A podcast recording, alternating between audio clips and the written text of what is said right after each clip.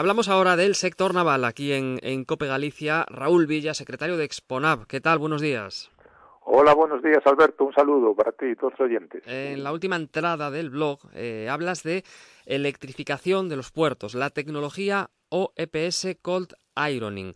Eh, ¿Qué consiste? ¿Qué es esto del, del OPS Cold Ironing?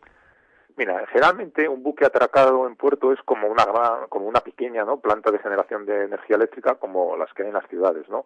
En este caso el buque lo que hace es que tiene unos motores auxiliares que durante la estadía, la estancia en puerto del buque se encarga de producir la energía que necesita el buque, ¿no?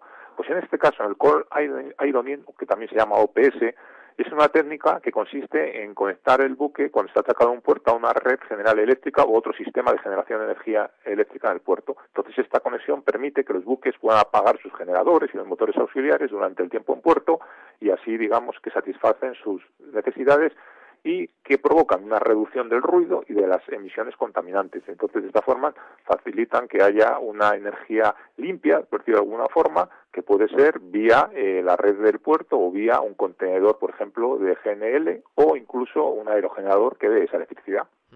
¿Qué ventajas e inconvenientes tiene este sistema? Pues mira, entre las ventajas tenemos, como he dicho, reducción de emisiones de CO2, nitrógeno, azufre, otras partículas. Por otro lado, la demanda social, ¿no? Cada día estamos más sensibilizados con que hay que mirar por el cambio climático y por, y por la emisión de las partículas nocivas. Reducimos el ruido y las vibraciones, con lo cual la generación acústica que, que va a bajar es muy importante. Y luego tengamos, de alguna forma, estamos aumentando la energía renovables. En contra, pues que hay una elevada demanda de energía que va, que va a necesitar que, por ejemplo, los puertos haya que hacer centros de transformaciones para que lleguen las líneas de tensión necesarias y las barreras principales, pues que va a ser que muchos buques, además, hoy en día no van a estar preparados para poder recibir esa energía eléctrica. ¿Son rentables económicamente estos sistemas? Pues mira, eh, teniendo en cuenta eh, que el tema de la calidad del aire que va a mejorar, pues pueden llegar a ser rentables. Lo que pasa que hay que hacer un proyecto que, digamos, se estudie y permita recuperar la inversión, ¿no? Entonces esto va a exigir que haya una demanda mínima de suministro, lo cual nos va a hacer ya pensar que hay que tener puertos donde haya muchos atraques de barcos, o sea, que haya líneas regulares y entonces, pues, por ejemplo, si llegamos a 400 o 500 atraques, al año en caso de buques roró, pues igual tenemos un puerto que sea rentable. En cualquier caso, pues habrá que ver el número de atraques anuales que pueda haber, las horas de ocupación de muelle, las horas de medias de cada barco y ver si hay realmente navieras y buques interesados en, en implantar su, esta tecnología en sus buques para utilizar nuestros puertos. Claro. ¿Y está implantado ya en España o en Galicia?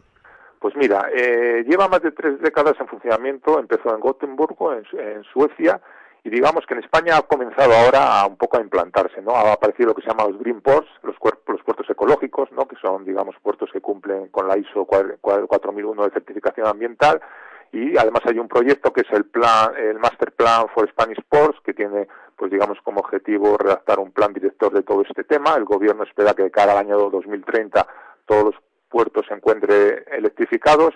Ya digamos que desde el 2016 empezaron en Canarias, San Sebastián de la Gomera el año pasado ha sido el primer puerto que digamos ha implantado esto. Valencia también tiene mucho, autoridad, la autoridad de portuaria de Baleares, aunque en cualquier caso los puertos de Barcelona, Tenerife y Vigo son los que más tienen. Y de hecho en Vigo en el 2018 comenzaron las pruebas de un sistema OPS para que pudiera pagar un buque los motores de la naviera Subardía, le metían alimentación por GNL y hoy en día eh, han presentado un proyecto de, de, la Asociación Internacional de Puertos muy brillante, proyecto Green Bay Vigo, de Vigo, Vigo Bahía Verde, que tiene pues eso como objetivo eh, hacer una transición a esa movilidad marítima ecológica, convertir a Galicia, digamos, en, en, un puntal en este tema y mediante el desarrollo de tecnologías para, para equipos eléctricos de propulsión mediante baterías que reduzcan las emisiones de, digamos, en el sector marítimo dentro de la zona de, de la bahía de Vigo. Y destacar también que en alineación con el compromiso 2030 de cero emisiones del puerto de Vigo y como complemento a este proyecto que estoy hablando del Green Bay, se va a desarrollar también eh, unas tecnologías para estudiar el uso de hidrógeno como también solución sostenible para la descarbonización. Raúl Villa, muchas gracias. Te leemos en el, en el blog. Buenos días. Buenos días, un saludo para todos los oyentes.